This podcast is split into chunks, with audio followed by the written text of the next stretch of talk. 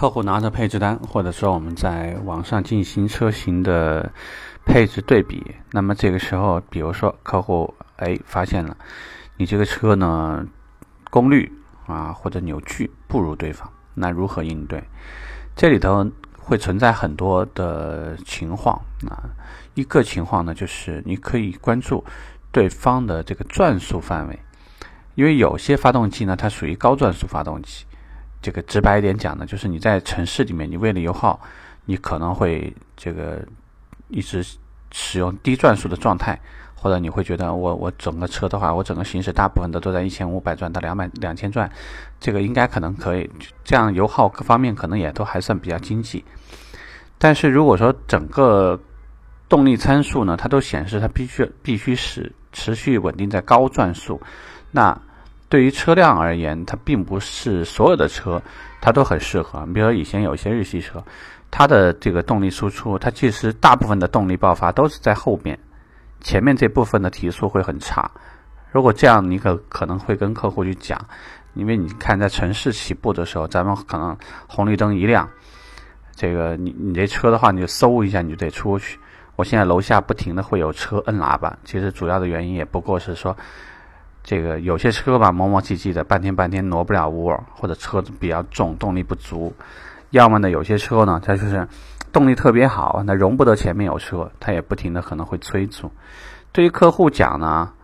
就是很多时候一个车有几个地方，一个看参数，参数上面的话呢，看转速的多少，其实你可以看出这辆车的发动机主要是大致是哪种风格。另外一种呢，就是如果整个参数其实是不太有利于你，并不是特别有利于你，那么我们就可以看一下发动机，比如说我们使用的技术怎么样啊？是不是缸内直喷呐？还是顺顺序多点燃油喷射系统啊？啊，是不是我的发动机是铝的呀？它那发动机是不是铁的呀？那我们这款发动机的这个在别的什么车上有没有装配？那是不是目前讲的呢？这个指标其实有意的，可能把它调教，因为调教高低其实也有讲究。以前有这种说法呢，就是有些车为了让自己的参数好看一点，它会把这个牺牲一点发动机的使用寿命。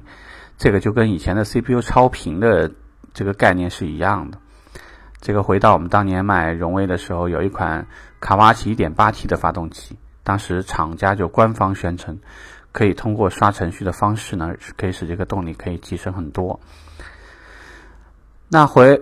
呃，如果说对于客户而言，他大致能明白，就是说，哎，你这动力参数虽然可能看上去并不是特别好，但并没有很多客户提示说你这个车加速很肉、很慢，并且呢，发动机技术呢又还可以，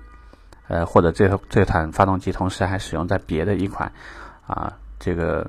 车型里面，而且那款车的定价还不怎么便宜，再加上呢，从实际的驾乘的体验，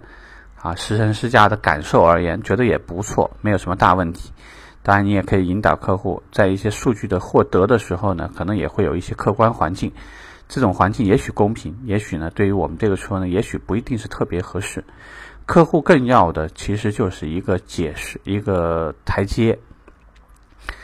真的有多少客户说拿着数据跟你完全对？那很少。他们对呢，无非是担心你的发动机，比如说，要么就研发没有一点根源，没有一点这个比较参考的一些东西。这个就好像现在，如果你说吉利，他多少肯定会说这个跟沃尔沃有关系。你或或者你随便说到呃荣威，他肯定也会说他在通用或者大众哪儿又可能拿了一些什么技术，或者说他自己的里卡多二零幺零研究研发室。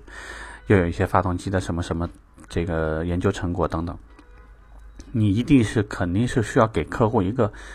说法，让他觉得我买你这产品是不会有任何担心的。所以呢，大家如果遇到客户去比较参数的话，记得要把转速看一看，要同时看功率的时候去看扭矩，因为发动机有时候呢，它的这个有的是功率表现特并不是特别突出，但是可能在扭矩这个部分呢又特别明显，你如果没有很好的参考呢，你就拿这个凯迪拉克的一些车型来对比。你拿一台 ATS-L 的这个发动机，如果你和一台呃君越的发动机，你去做一下对比，我相信的话，你会发现同时大家都是通用的发动机，或者说都是 2.0T 发动机，但是你看动力的表现，包括你在扭矩的输出，有太多方面数据差异就太大太大了。啊！这些方面呢，如果平时有意识的去看一下，也许对你来讲会有很多帮助。OK，这个话题我们聊这儿吧，拜拜。